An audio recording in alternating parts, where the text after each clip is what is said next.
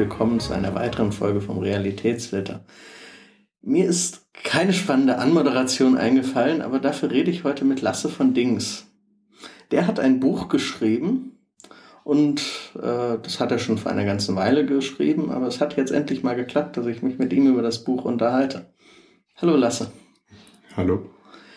Ähm, bevor wir aufs Buch zu sprechen kommen, mit wem spreche ich hier eigentlich? Jo, sprichst du mit einem angehenden 38-Jährigen, Ex-Westfalen, der über Umwege nach Niederbayern übergesiedelt ist. Ja. Ja, ähm, du hast ein Buch über Autismus geschrieben. Ähm, warum? Also warum schreibt man ein Buch über Autismus? Bist du selbst Autist? ähm, ist es den Hörern nicht klar, dass du im Wesentlichen mit Autisten sprichst? Der letzte, mit dem ich sprach, war kein Autist. Man kann. Ah, okay. Okay, nein, nein, nein. Also ich bin zumindest offiziell seit, seit meinem 32. Lebensjahr diagnostiziert. Ähm, das ist äh, Anfang 2009 gewesen. Also mittlerweile auch schon vier auch schon Jahre. Mittlerweile ja. fünf Jahre. Und an irgendeinem Punkt dachtest du dir, ach, jetzt schreibe ich mal ein Buch. Ja, das war eigentlich schon 2010, wo ich damit angefangen hatte. Es gab da so den einen oder anderen Beitrag, den ich da im, im Forum geschrieben hatte, wo ich gedacht hatte, das wäre jetzt doch ein bisschen zu schade, den einfach in der Versenkung verschwinden zu lassen. Und ähm, hatte den Beitrag dann als Grundlage für, ich glaube, die Einleitung ist es geworden, hergenommen und hatte dann eben noch verschiedentliche Dinge, die mir im Kopf rumgegangen waren, sortiert und ein bisschen ausformuliert und mit anderen Leuten gesprochen, was sie davon halten, was sie dafür zu denken, wie sie verschiedene Situationen erleben, wie sie verschiedene Situationen meistern, was für Lösungsmöglichkeiten die haben. Einfach nur, um das alles mal gebündelt hinzuschreiben, um es für mich selber zu sortieren und ja, um das dann auf irgendeinem Wege zu veröffentlichen, das war am Anfang eigentlich noch gar nicht so klar, dass das dann noch in gedruckter Form rauskommt. Einfach, dass sich andere Leute das auch durchlesen können, um darin vielleicht ein paar Gedankenanstöße zu finden, vielleicht ein paar Lösungsmöglichkeiten für sich selber rauszusuchen oder im Sinne von Gedankenanstößen sich eben eigene Gedanken dazu zu machen eigene Lösungen zu suchen. Das klingt jetzt gar nicht so nach dem typischen Autismusbuch, was man so gemeinhin hat. Also ich habe die Tage mal wieder ein bisschen Amazon durchgeklickt und äh, was ich da an Büchern, die im Bereich des Autismus anzusiedeln sind, teilt sich so in zwei große Bereiche. Das eine sind Ratgeber für Eltern und Lehrer, wie sie mit ihrem autistischen Kind besser klarkommen. Und das andere äh, sind Autobiografien von Autisten, die darüber berichten, wie ihre, Umwelt so mit ihnen klargekommen ist. Und ähm, das klingt jetzt auf Anhieb gar nicht so, als wärst du in einer von diesen beiden Kategorien einzuordnen. Nein, die Sache mit den mit der Autobiografie, das war ja schon in dem in dem Rissebuch einigermaßen abgehandelt. Also ähm, Risse ins Uni Risse im, im Universum. Risse im Universum, das was als Gemeinschaftsproduktion vom äh, Aspis e.V gelaufen ist, was über einen Rainer Döhle koordiniert wurde. Ich packe den Link dazu in die Show Notes für ja. alle, die es interessiert. Ja. Und ähm, da war schon ein kleiner autobiografischer Abriss, ich weiß nicht, neun oder zehn Seiten sind es gewesen. Das war dann so ein bisschen in die Richtung. Es hatte mir hinterher nicht ganz so gut gefallen in dieser Form irgendwie was zu schreiben. Mir hat auch das Buch hinterher in gedruckter Form nicht so ganz gut gefallen. Das war leider nicht so, weiß ich nicht. Und da hast du dir gesagt, jetzt mache ich was eigenes. Jetzt mache ich, jetzt mache ich was eigenes, was, weil ich weiß nicht, wen es denn wirklich interessiert, ähm, wie man als Autist äh, seine Umwelt wahrgenommen hat. Ich weiß nicht, ich kann mir das jetzt nicht gerade so vorstellen, dass es Leute gibt, die das zuhauf wissen wollen. Ja, Müsste ich jetzt auch in meine Blog-Zugriffsstatistik nachgucken. Ähm, also so gar kein Interesse ist jetzt aber auch nicht da. Aber das Buch, was du geschrieben hast, ist nicht in die Richtung. Ja, vielleicht sollten wir mal sagen, wie das Buch heißt. Ich glaube, das wäre äh, relativ hilfreich. Das heißt äh, Das Chaos da draußen und hat noch als Untertitel, wie heißt denn eigentlich? äh, wie du deinen autistischen Alltag besser, besser bewältigen kannst. Ich glaube, besser so. bewältigen, besser klarkommst. Irgendwie so in der Richtung. Man merkt, wie gut wir vorbereitet sind. ähm, ja, es ist keine Autobiografie, es ist äh, kein Ratgeber, wie man Autisten erzieht, wobei es hat stellenweise schon ein bisschen was von einem Ratgeber. Man, Nur von der anderen Seite. Man könnte es, man könnte es auch unter diesen Vorzeichen lesen und sich dann überlegen, wie kann ich mit Autisten umgehen, wenn ich mit ihnen umgehen möchte, wie kann ich Autisten helfen. Ja, das müsste man sich dann aber aus der anderen Perspektive ableiten. Aber ich denke, wenn man wollte, könnte man es so lesen. Ja. Das heißt, du hast das Buch äh, nicht für Außenstehende, sondern für Autisten geschrieben. Ja, das Buch richtet sich vorrangig an Autisten. Und bei denen vorwiegend im Alter vom, vom Teenageralter bis Ende 20, Anfang 30. Weil Leute, die älter sind, haben die meisten Erfahrungen, ähm, die ich da in dem, in dem Buch beschrieben habe, in aller Regel ohnehin schon hinter sich gebracht und damit sind auch eigene jetzt, Lösung gefunden. Genau, und sind jetzt da nicht so Zielgruppe. Das heißt, äh, es klingt jetzt so, als sei der Hintergedanke, dass du einfach nur eine Menge von dem, was irgendwie schief läuft und du dir hart erarbeiten musstest, äh, den Leuten ein bisschen einfacher machen willst. Hm, ja, so kann man das, so kann man das ausdrücken, ja. Ähm, du meintest eben, die Idee für das Buch kam äh, in einem Beitrag für ein Forum, äh, in dem du schreibst und du wolltest einfach nicht, dass das Ding irgendwie verloren geht. Mhm. Ähm, wie kommt man da auf die Idee, ein Buch drauf zu machen? Ich meine. Es war, der erste Anlauf war ja jetzt nicht unbedingt Buch. Mhm. Das war, wie soll ich sagen? In dem Forum ist es ja so, dass ständig neue Leute dazukommen, die alle wieder bei Null anfangen. Also das ist ein Forum, was sich speziell an Autisten richtet. Richtig. Also quasi Online-Selbsthilfe, so ein bisschen Austausch. Richtig. Okay. Das ist das Selbsthilfeforum von Aspis e.V. Link in den Shownotes.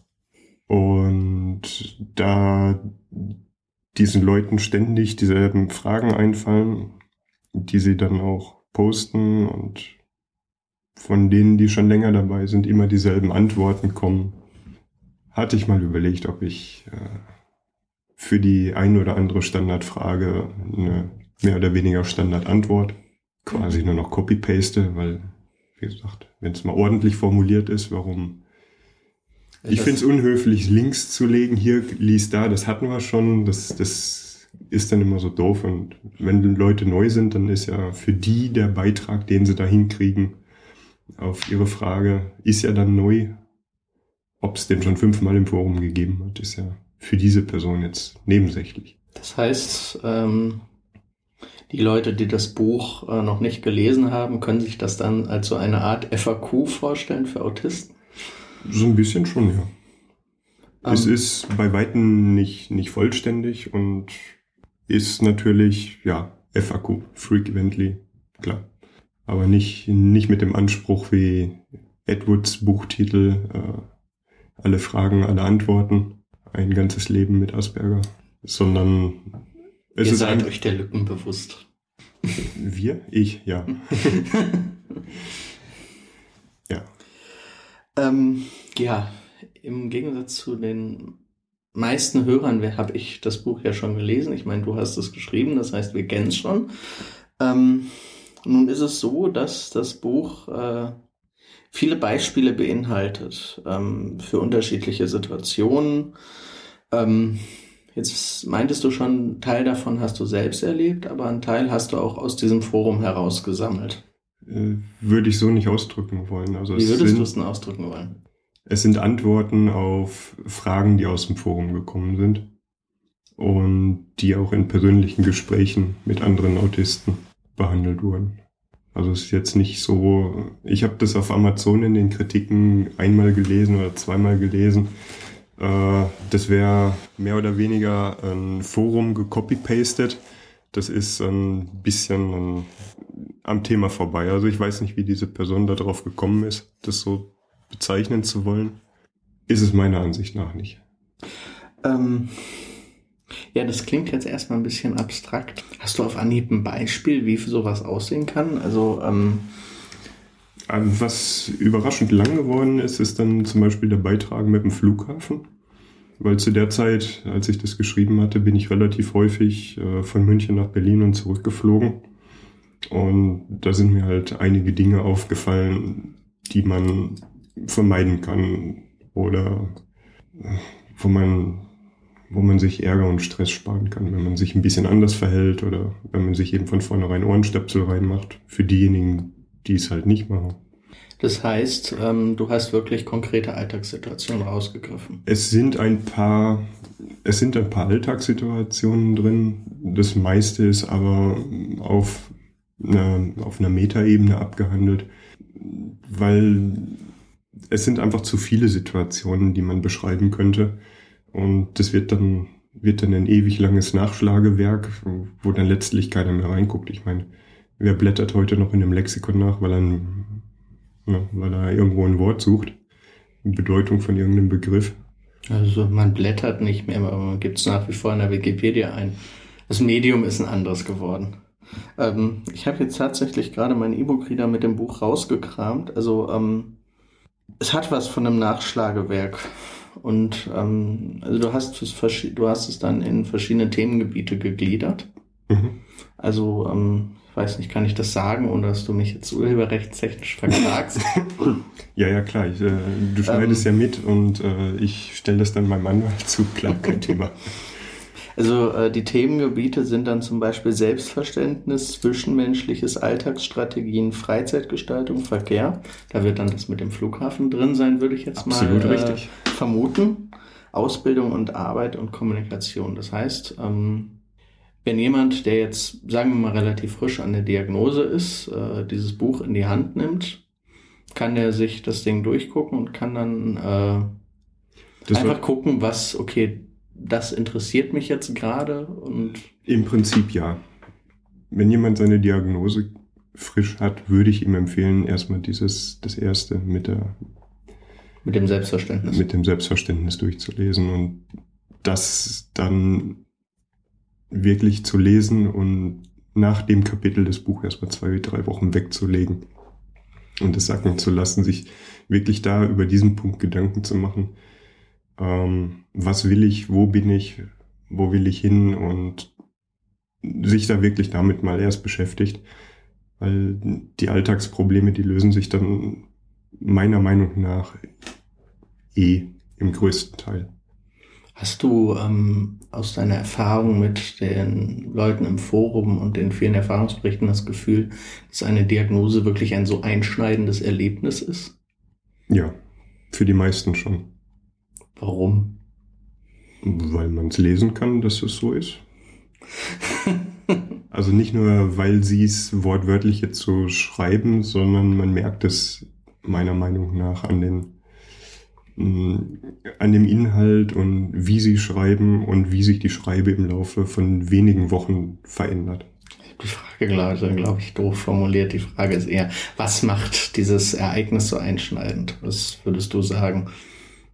Also warum, warum gibst du diesen Rat, dass äh, man erstmal zwei, drei Wochen das Ganze sacken lassen sollte? Was ist daran so? Äh ich denke ganz einfach, dass den Leuten bewusst wird, dass sie, naja, den, im Umgang mit ihrer Umwelt erkennen, dass, dass es da einfach Defizite gibt zwischen dem, ähm, wie sie ihre Umwelt wahrnehmen und wie die Umwelt sie und auch die Situation wahrnimmt, dass es da unter Umständen gravierende Differenzen gibt.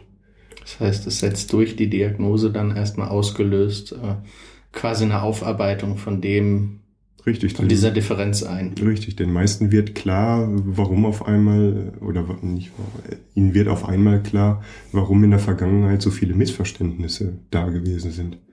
Man, man merkt es ja, wenn neue Leute im Forum in der frischen Diagnose, wie denen eben auch durch das Lesen im Forum bewusst wird, äh, dass sie da in vielen Situationen irgendwelchen Missverständnissen aufgesessen sind wo sie früher einfach nur stinksauer auf andere Menschen waren, äh, ohne zu wissen warum. Für sie war es einfach eine misslungene Situation, da haben sie sich geärgert oder sonst was.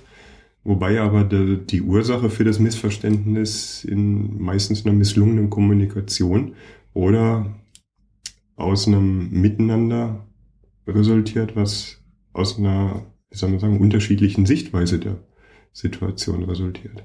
Das heißt also, es erfolgt tatsächlich wirklich eine Aufarbeitung von dem letzten Jahr Kommunikation oder teilweise wesentlich länger. Ja, das kann man eigentlich äh, fast täglich im Forum so nachlesen. Kann man sich schon mal zwei bis drei Wochen für Zeit nehmen. Ist, das, mehr. ist das Mindeste, wo man jetzt, sage ich mal, sich wirklich intensiv Gedanken drum machen sollte. Einfach nur mal zu überlegen, als was stehe ich denn in der Gesellschaft jetzt tatsächlich da? Also ich habe das stellenweise heute noch, dass ich in Situationen komme, wodurch ich Situationen, die teilweise wirklich äh, Jahre her sind, dann auf einmal begreife und komplett anders einschätze. Also, Wo man dann manchmal erstaunt ist, äh, warum man da nicht schon vorher drauf gekommen ist, dass man da durch eigenwillige, abweichende, was auch immer, Kommunikation eigentlich tatsächlich selber meist der Auslöser gewesen ist. Ne? Ich schlafe irgendwie ruhiger damit, wenn die anderen schuld sind. Ja, aber man kann ja auch vermeiden, dass es zu solchen Situationen kommt. Das definitiv. Ja, du meintest eben, die, es kam die Kritik, dass du quasi nur das Forum äh, gecopy und pasted hast. Ähm, jetzt hast du dem gerade schon widersprochen. Ähm, jetzt musst du das auch begründen. Also was hast du hast ähm, das genommen, was ihr im Forum schon vier bis fünf Mal erklärt habt und ähm, wie viel Zeit hast du nochmal da rein investiert, das Ganze zu abstrahieren? Also ähm, wenn jemand ins Forum kommt, kommt er vielleicht mit einem konkreten Problem und du gibst ihm konkrete Hinweise für die und die Situation. Wie viel Arbeit hast du nochmal rein investiert, dass es allgemeingültiger ist, dass es nicht nur in der und der Situation hilft, sondern dass es halt auch in anderen Situationen, die vergleichbar oder ähnlich sind, helfen kann? Das lief parallel das lief irgendwie immer so mit zwei Jahre lang ungefähr. Das heißt, du hast insgesamt aber auch wirklich zwei Jahre an diesem Buch äh, geschrieben? Mit mehr oder weniger großen Lücken. Ja, und irgendwann, ja, irgendwann zum Schluss ging es dann einfach nochmal verschiedene Sachen noch ein bisschen zu ergänzen, dass das nicht zu sehr gestückelt ist, das Ganze, um da irgendwie doch so ein gewisses Ganzes draus zu, zu kriegen. Kommen wir zurück auf das Beispiel vom Flughafen. Ich habe hier eben auch die Themengebiete des Buches kurz genannt. Also ein paar Sachen sind halt offensichtlich. Ähm, so zwischenmenschliches und Alltagsstrategien ist relativ klar, dass man als Autist da Probleme hat. Was hat man als Autist gegen Flughäfen? Also mein, mein Kollege mit, äh, also mit dem ich die letzten Wochen unterwegs bin und die ich auch die, wo ich die nächsten Monate noch mit ihm unterwegs sein werde, der ist zum Beispiel vor zwei, drei, vor drei Wochen mit mir das erste Mal in den Flieger gestiegen. Das war interessant zu sehen, wie sich jemand, der noch nie an einem Flughafen gewesen ist und der noch nie geflogen ist, wie der sich an einem Flughafen verhält. Ich habe das immer so ein bisschen an dem Tag so abgeglichen. Ähm, wie wie habe ich früher bei Flügen reagiert? Wie habe ich Flughäfen wahrgenommen? Und wie hat mein nicht autistischer Kollege einen Flughafen wahrgenommen und die Fliegerei und das Ganze drumherum. Ich musste sagen, es gab doch sehr deutliche Unterschiede. Zum Beispiel? Zum Beispiel haben ihm die Menschenmassen, wobei ich sagen muss, wir hatten um die Uhrzeit noch keine Massen. Aber trotzdem genug andere Menschen. Ja, das ganze Durcheinander, dieses Hin und Her und das hat ihn eigentlich absolut nicht interessiert. Das hat ihn auch nicht irgendwie verwirrt. Er wusste zwar wegen Unkenntnis gegenüber der Örtlichkeit als solch nicht, wo er hin musste, erstmal nachgelaufen, aber es ist jetzt nicht so irritierend für ihn gewesen, wo er hätte hin müssen. Das heißt, er hatte nicht diesen Schockmoment beim Reinkommen, oh Gott, so viele Menschen. Genau, nicht dieses, äh, wie läuft es jetzt ab und äh, wo muss ich hin und das war bei weitem weniger. Hast du noch weitere Beispiele? Mm. Ist jetzt schwer auf Anhieb, ich weiß. Nee, fällt mir jetzt, also gerade was jetzt Flughafen angeht. Nee.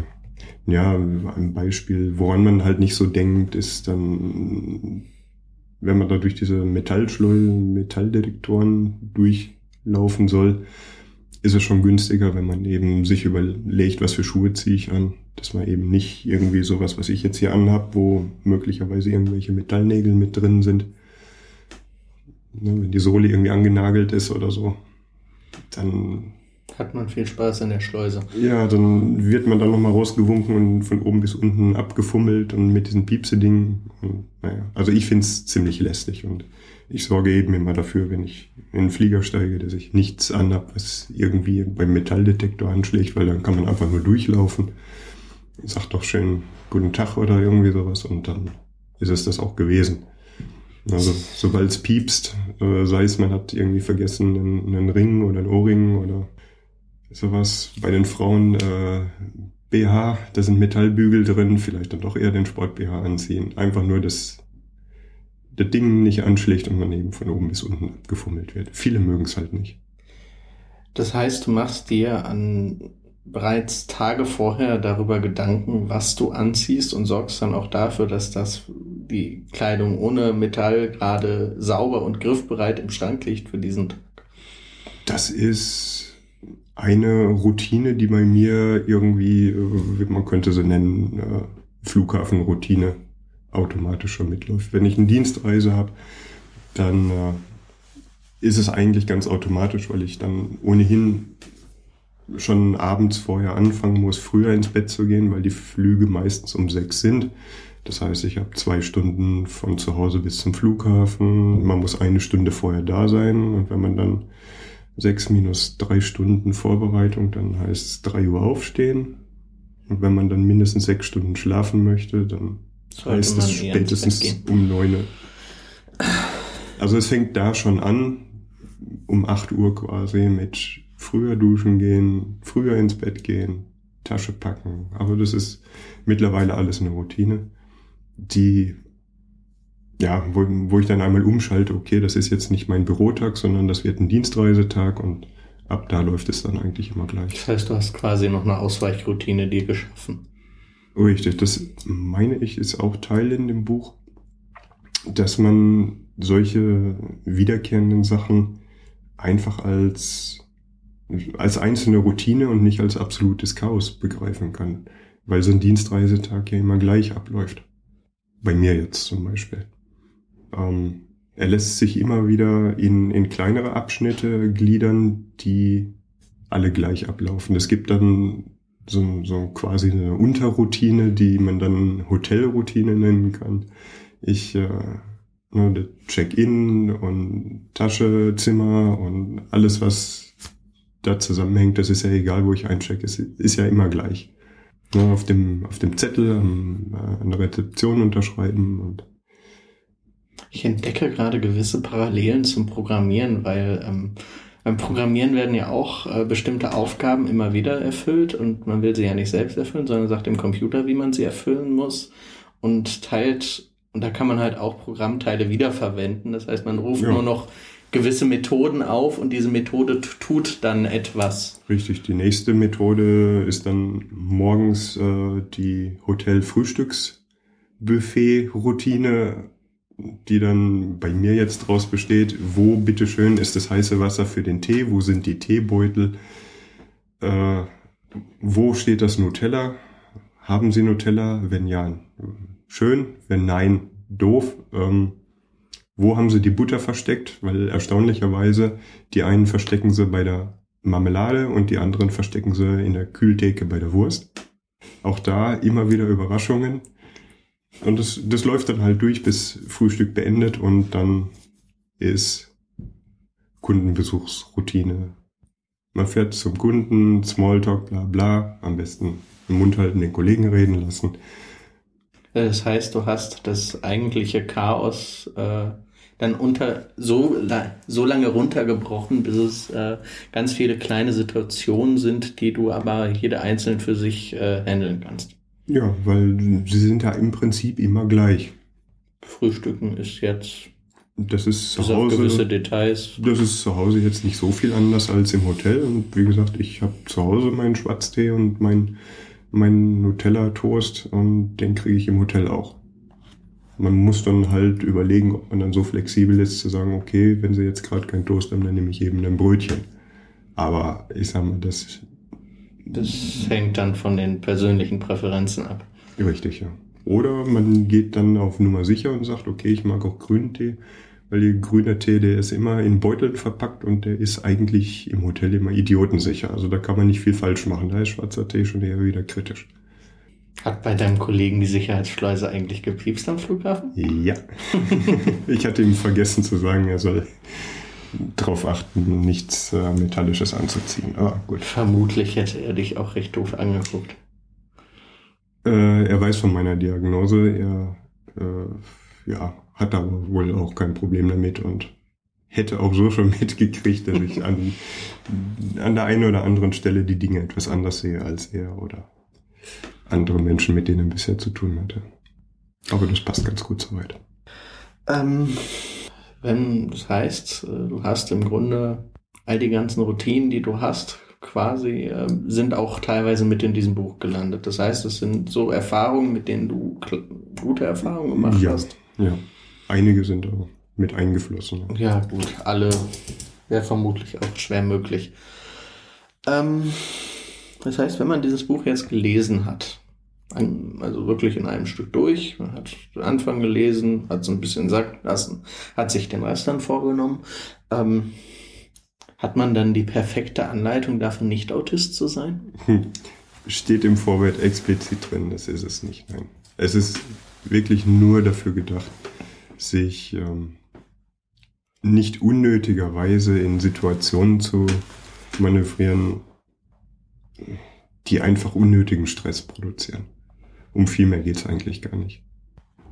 Also das heißt, es geht im Grunde einfach darum, ähm, wirklich nur den Leuten zu helfen, dass sie besser mit der Umwelt klarkommen und dass es für sie stressfreier wird. Richtig, einfach weniger Stress und hilft den Leuten, denke ich mal, ohnehin am meisten, dass sie dann die Sachen, die sie in ihrem eigenen Leben und Erleben erledigen wollen, einfach mit etwas mehr innerer Freiheit bewältigen können. Innere Freiheit ist ein gutes Stichwort, weil im Grunde ähm, es ist ja immer so ein Abwägen zwischen äh, Rücksicht auf die Konventionen der anderen, zum Beispiel äh, nehme das Frühstücksbeispiel, wenn irgendwer das äh, die Morgenroutine hat, äh, direkt aus der Dusche an den Frühstückstisch zu steigen, das wird in einem handelsüblichen Hotel äh, eher schwierig. Ja. Könnte man dann unangenehm mit dem Management aneinander geraten. Ähm, das heißt, an dieser Stelle müsste man zumindest dann so weit von seiner Routine abweichen, um äh, sich selbst Scherereien zu ersparen. Man muss sich, man muss sich im Vorhinein gedanklich damit auseinandersetzen, welche Alternativen habe ich denn und wie weit mh, hm, kann ich jetzt von meiner ursprünglichen Frühstücksroutine abgewandelt meine, meine Hotelfrühstücksroutine gestalten. Ne? Weil, wie du sagst, es ist nicht möglich, mal eben im Morgenmantel äh, in den meisten günstigeren Hotels gibt es das ja nicht mal. Einfach. Muss man dann selbst mitbringen. Genau. Ist dann natürlich auch die Kapazitäten im Flughafengepäck dann wieder sprengt. Nee, es ist, ähm, man muss sich einfach eben überlegen, wie läuft es im Hotel ab?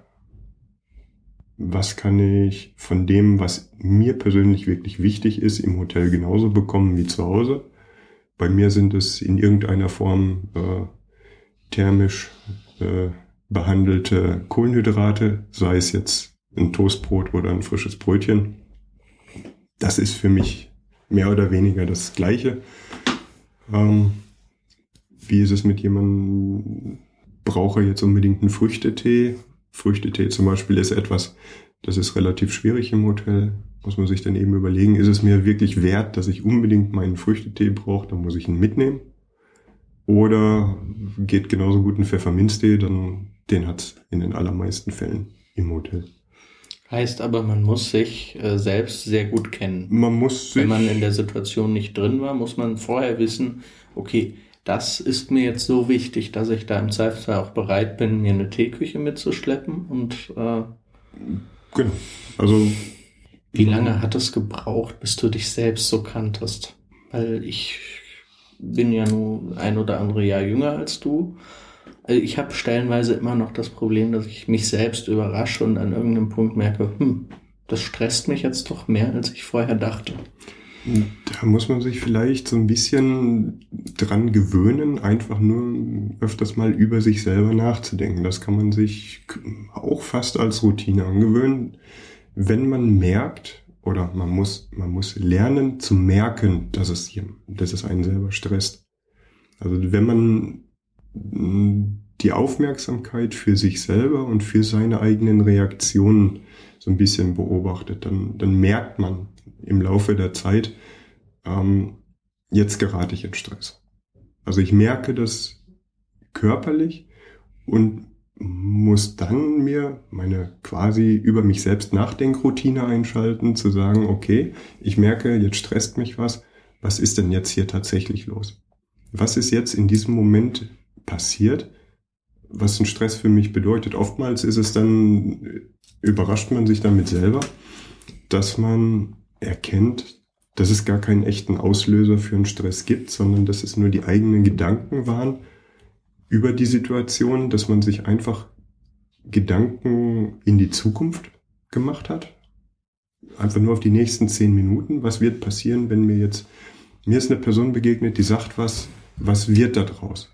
Also, dass man sich da irgendwo gefühlsmäßig in eine negative Richtung bewegt hat, die aber jetzt im Moment überhaupt nicht Fakt ist. Das heißt, man stresst sich selbst, indem man sich viel zu viele Gedanken über die nächsten zehn Minuten macht und mit der Sorge, was passiert jetzt und da kommt eine Person, will diese Person mir was Böses und im Kopf quasi schon alle Gesprächsverläufe durchgeht. Genau, das ist also nicht, du hast zwei Begriffe verwendet. Das eine ist, sich Gedanken zu machen und die andere, der andere war, sich Sorgen zu machen. Sich Gedanken zu machen ist in Ordnung, nur dann in dem Moment, wo man sich Gedanken macht, erkennen, dass man sich jetzt unnötigerweise Sorgen gemacht hat. Das ist ein ziemlich zentraler Punkt. Wenn man den, wenn man den selber bei sich feststellt im Alltag und merkt, hups, äh, was war das jetzt? Einfach einen gedanklich innerlichen Schritt zurücktreten und die Situation als solche reflektieren, um zu überlegen, was ist da jetzt wirklich passiert. Und meistens löst es sich in dem Moment dann auf und ist gar kein Stress da, weil es, es ist nichts da, was einem jetzt irgendwie was tut. Und es ist auch nichts, was sich abzeichnet, dass jetzt irgendwas passiert. Wenn es sich dann abzeichnet, dann kann man sich nochmal Gedanken machen. Ähm, die Überlegung kenne ich tatsächlich so von mir. Ähm, ist diese Fähigkeit, was du jetzt sagst, einen Schritt zurücktreten und dieses ständige Reflektieren über sich selbst und Anforderungen der Situation etc., ist das eine Fähigkeit, die du erlernt hast, nachdem du diagnostiziert wurdest oder hattest du die vorher schon? Nee, das, äh, puh. Ähm, also sie wird sicherlich nee. bewusster geworden sein durch die Diagnose, in jedem Fall. Da hat es nochmal einen Schub gegeben, aber das war schon also dieses, dieses Gefühl, äh, drüber nachzudenken, das war so um 12, 12, 13 ungefähr war ich, da hatte ich dann noch angefangen über, hm, ich will jetzt nicht sagen Psychologie, was zu lesen, das waren eher diese, diese populärpsychologischen Geschichten, die ich damals angefangen habe zu lesen. Also so das Eric Byrne und Josef Kirschner und naja, also etwas, was man heute sehr belächelt, aber das sind Sachen, die sind in den 70er Jahren geschrieben worden. Ähm, Vieles waren, aus den 70ern wird heute belächelt. Ja, natürlich. es, es war damals äh, relativ erkenntnisreich, es war neu und da hat man ja dann als Einsteiger schon mal so, so, so erste Aufhänger wo man eben über sich nachdenken kann. Also das heißt, du hast auch mit 13 schon intensiv äh, über dich selbst nachgedacht. Mit Aufhänger dieser Bücher zum Beispiel, oder? Angefangen, mich selbst und die Situation, in der ich stecke, zu reflektieren, ja. Und wie ist meine Persönlichkeit in, ins Umfeld integriert und wie sieht mein Umfeld mich? Das hat zu der Zeit hat es angefangen, ja. Dann dürfte für dich bei der Diagnose vermutlich nochmal einiges wesentlich klarer geworden sein. Mm, Im Wesentlichen nicht in der Diagnose, sondern eben durchs Forum. Das war ja zeitgleich, kann man sagen. Ich habe im Dezember, Anfang Dezember kam da durch, durch den Artikel in der Brand 1 ähm, über den Peter Schmidt. War in der Dezemberausgabe von der Brand 1 2008 ein Artikel drin. Den Link schicke ich dir, den kannst du dann auch in den Podcast reinstellen. Perfekt. Äh, und da hatte ich mich dann sehr wiedererkannt in dem, was über Peter Schmidt dort geschrieben stand und was er dort in diesem Beitrag erzählt hatte. Um, hatte dann ähm, im Internet ein bisschen nachgeguckt und mich dann auch in dem Forum angemeldet. Hatte mich äh, Mitte Januar um einen Termin bei einer äh, Psychiaterin bemüht. Hab dann auch innerhalb von, von einem Monat oder sowas Termin äh, gehabt. Fix. Das ist fix, ja. Der Tipp, den, der steht auch im Buch drin, äh, es ist eben jemand nicht in der Uniklinik, äh, zentrale Anlaufstelle Freiburg, Köln und äh, Charité, sondern es ist eben eine niedergelassene Psychiaterin, die sich intensiv ähm, um dieses Autismus-Thema kümmert und die im Prinzip nicht wirklich bekannt ist in der Branche, wie man es ja mittlerweile nennen kann. Mhm. Und äh, da kann man dann auch relativ schnell Termine kriegen. Also ich meine, ich habe sogar den Termin in zwei Wochen, also den Vorschlag, den hatte ich abgelehnt, weil das war mir dann doch zu schnell.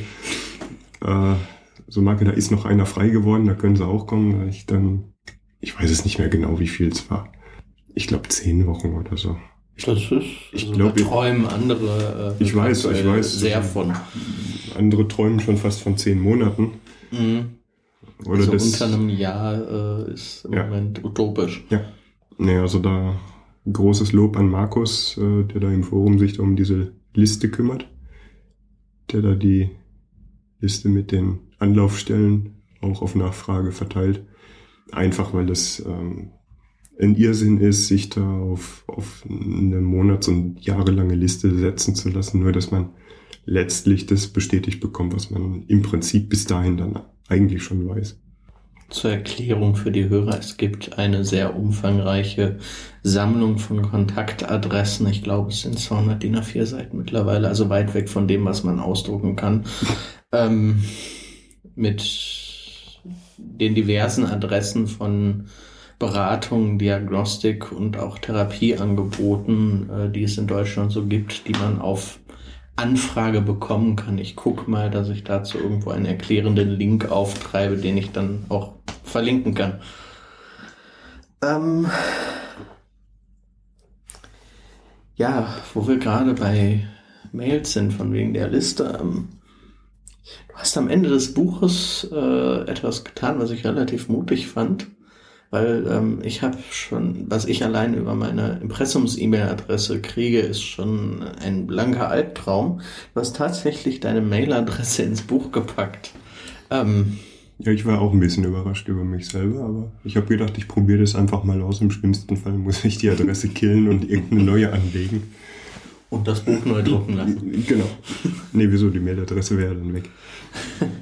Ähm, ja, wer mir auf Twitter folgt, weiß, dass ich stellenweise für äh, geistigen Dünsch ist, äh, was man wirklich nicht mehr anders sagen kann, per Mail bekomme. Ähm, ich vermute mal, bei dir ist noch eine andere Hürde, weil man muss dieses Buch ja zumindest gekauft haben, um dir an diese Adresse gelangen, weil es wird niemand explizit in den Laden gehen, die Adresse rausschreiben, wieder nach Jetzt Hause ja. zu gehen. Jetzt, Ähm, ja. Gern geschehen. Ähm, wie ist dein das Feedback, was du da so von bekommst? Spärlich. Tatsächlich? Also, Ja. ähm, Ja, ist wirklich recht spärlich. Also es haben zwei, drei, vier Leute sich dafür bedankt, dass das, dass das Buch so erschienen ist und dass es ihnen das ein oder andere Mal geholfen hat. Und ja, aber das war es dann eigentlich auch schon. Ich hatte jetzt auch nicht den Eindruck, dass mich irgendjemand auf äh, irgendeine Spam-Liste gesetzt hätte oder sowas. Also es ist, hat sich äh, so sonst eigentlich am, am E-Mail nichts geändert, was da jetzt so gekommen ist die letzten Monate. ähm, also drei bis vier Mails seit Veröffentlichung des Buches. Seit jetzt dann zwei Jahren, ja. Ich hätte damit mehr gerechnet. Hm. Ich bin neidisch. Ja, nee, also wenn es den Leuten irgendwie kein Bedürfnis ist, sich mitzuteilen, meine Güte, ich hatte jetzt, bin da jetzt nicht enttäuscht oder so. Ich fand's nett, dass wir geantwortet haben. Fand's nett, dass da keine Hate-Mails kamen oder Flames oder keine Ahnung was. Da haben mir eigentlich die Amazon-Kritiken schon mehr gereicht. Weil ich den Eindruck hatte, die Leute haben äh, die Bücher gar nicht in der Hand gehabt, was sie da geschrieben haben. War ich ein bisschen erstaunt, aber gut. Eins davon, das haben wir herausgefunden, ist jemand gewesen, der im, Forum sich schon mit mir angelegt hatte und meinte, das dann irgendwie auf der Schiene da ausleben zu müssen. Ein bisschen komisch. Den Eindruck habe ich bei Blog-Kommentaren ganz genauso, dass ich stellenweise mich frage, ob derjenige das überhaupt gelesen hat. Ähm, wie war denn das Feedback unabhängig von dem, was per Mail kam? Also jetzt unabhängig von dieser einen Amazon-Kritik. Ähm, Ja, im Großen und Ganzen positiv. bis auf den einen Typen, der da jetzt meinte, die äh, Ja. querschießen zu müssen. Und der andere, äh, der meinte, du hättest nur das Forum kopiert. Genau. Nö, ansonsten äh, an den, an den ansonsten weniger guten Amazon-Kritiken, da ist einiges dran, was die Leute schreiben, kann man nicht leugnen. Es ist äh, kein Pulitzer-preisverdächtiges Gesamtkunstwerk, es ist lückenhaft, das war mir auch klar von Anfang an. Ähm, ist auch kein, kein Geheimnis. Planst du diese Lücken irgendwie zu stopfen? Also ähm, Wir gibt es einen zweiten Teil? Ja, wir haben vom, vor einem Jahr im Forum mal angefangen, mh, das zu überarbeiten. Zum einen, weil mein Schreibstil für die einen oder anderen recht anstrengend ist. Kann ich jetzt nicht nachvollziehen. Meine Güte, da hat jeder so seine eigene Sichtweise. Und zum anderen ähm, auch andere Themenbereiche mit reinzunehmen, was zum Beispiel Behörden angeht. Das ist ein Thema, wo ich jetzt überhaupt keine Probleme hatte in der Vergangenheit. Andere haben nur Probleme mit, wenn es jetzt darum geht, dann ähm, einen Schwerbehindertenausweis zu beantragen oder Widerspruch einzulegen, wenn er abschlägig beantwortet wurde und solche Dinge. Welche Sachen stehen mir zu als Nachteilsausgleich? Was kann ich für Hilfen beantragen und solche Sachen? Da haben wir jemanden, der da sich intensiv mit ähm, befasst hatte in der Vergangenheit und der da auch ein bisschen was dazu geschrieben hatte. Das war schon ein bisschen mehr. Es wären ein paar Seiten gewesen. Mm, Das ist leider alles ein bisschen eingeschlafen. Ich hatte auch, muss ich ehrlich zugeben, die letzten Monate nicht mehr so den Hang, diesem Thema dann noch weiter nachzugehen, das noch weiter zu fördern. Das ist, braucht einfach mal eine Pause und dann irgendwann greifen wir das Thema nochmal auf und dann, wenn es da noch Leute gibt, die es interessiert, sich dazu beteiligen, dann gehen wir es nochmal an und dann gibt es einen zweiten Teil. Also noch ist es nicht tot. Nein, nein, nein, nein, das ist ähm, komatös oder so. Ja, ähm, ich hatte das Buch ja zwischendrin rausgekramt. Äh, vielleicht nochmal der Vollständigkeit halber den Titel. Ähm, das Chaos da draußen war soweit richtig, äh, wie du deinen autistischen Alltag besser bewältigen kannst. Genau. Dann haben wir das jetzt auch pro forma abgehakt. Gut, ähm, haben wir sonst noch irgendwas vergessen? Irgendwas, was du äh, meinst, dass du unbedingt noch den Hörern mitteilen möchtest? Den Hörern mitteilen. Außer kauft mein Buch. Mm, Lest es. Wie er da dran kommt, das ist mir eigentlich relativ egal. Also ich habe das nicht geschrieben, um damit reich zu werden. Das ist zwar... Das wäre ein netter Nebeneffekt. Ja, meine Güte. Das ist, ich bin jetzt nicht drauf angewiesen. Also es ist ein nettes Taschengeld, da kann man mal ins Kino gehen, was da reinkommt. Das ist jetzt nicht... Ähm, also ich beneide niemanden, der versucht, äh, seinen, seinen Lebensunterhalt mit Bücherschreiben zu verdienen. Also des Geldes wegen würde ich da jetzt keine Werbung für machen wollen. Nein, die Leute sollen es wirklich, sie sollen es lesen und sie sollen sich eben ihre eigenen Gedanken machen und glücklich werden und was auch immer in der Richtung. Gut, dann bedanke ich mich bei dir für das Gespräch und bedanke bei allen, die bis hierhin zugehört haben, fürs Zuhören. Ich bedanke und mich auch. Wünsche noch einen schönen Tag.